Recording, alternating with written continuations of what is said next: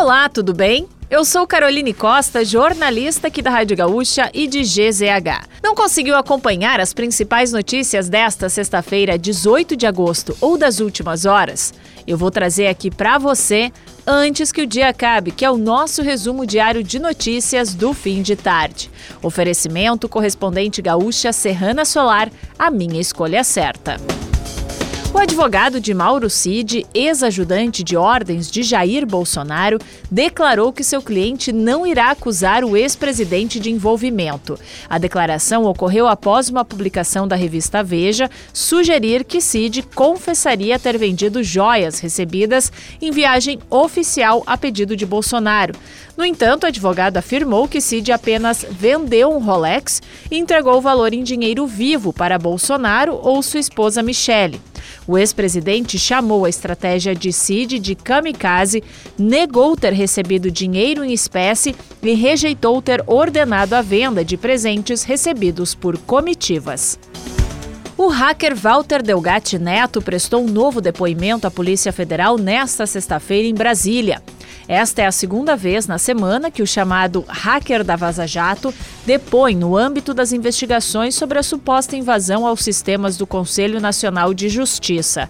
No depoimento de duas horas desta sexta-feira, Delgatti reiterou que a campanha do ex-presidente Jair Bolsonaro planejou forjar a invasão de uma urna eletrônica em 2022.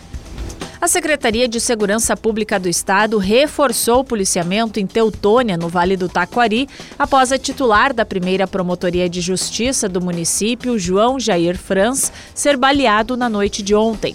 Franz foi atingido por um tiro quando chegava em casa.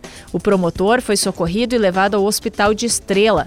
Em nota publicada nas redes sociais, o Ministério Público do Rio Grande do Sul ressalta que todos os órgãos de segurança pública do Estado estão mobilizados e acompanham o caso.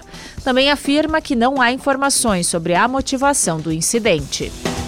O Banrisul terá a primeira diretora negra desde a criação do banco. Adriana Calestino foi indicada pelo governador Eduardo Leite para compor a nova diretoria da empresa. Tanto o nome de Adriana quanto os nomes dos demais cinco indicados ainda precisam passar pela aprovação formal da Assembleia Legislativa e do Banco Central, o que costuma ocorrer sem maiores problemas governador Eduardo Leite escolheu o procurador Ângelo Borghetti para comandar pelos próximos dois anos o Ministério Público de Contas. O órgão atua junto ao Tribunal de Contas do Estado. A posse ocorrerá em 26 de setembro no auditório do Ministério Público Estadual.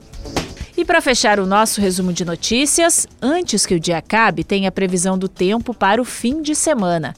Pancadas de chuva ainda devem ocorrer no sábado em áreas como o norte e a serra, mas a tendência é de que o tempo fique firme durante a noite. Nas demais regiões do estado, o sol entre nuvens deve predominar, mas existe chance de névoa ao amanhecer na região metropolitana e no litoral norte. A mínima de 3 graus deve ser marcada pelos termômetros de São José dos Ausentes e em Pedras Altas. A máxima ocorre em Alto Feliz, com 22 graus. Em Porto Alegre, a variação térmica fica entre 10 e 19 graus. No domingo não chove em nenhuma região, mas existe risco de geada na Serra e na Campanha.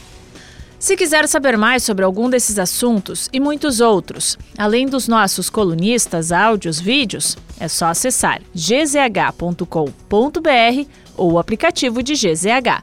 Segunda, a gente volta aqui antes que o dia acabe. Até lá e um bom fim de semana!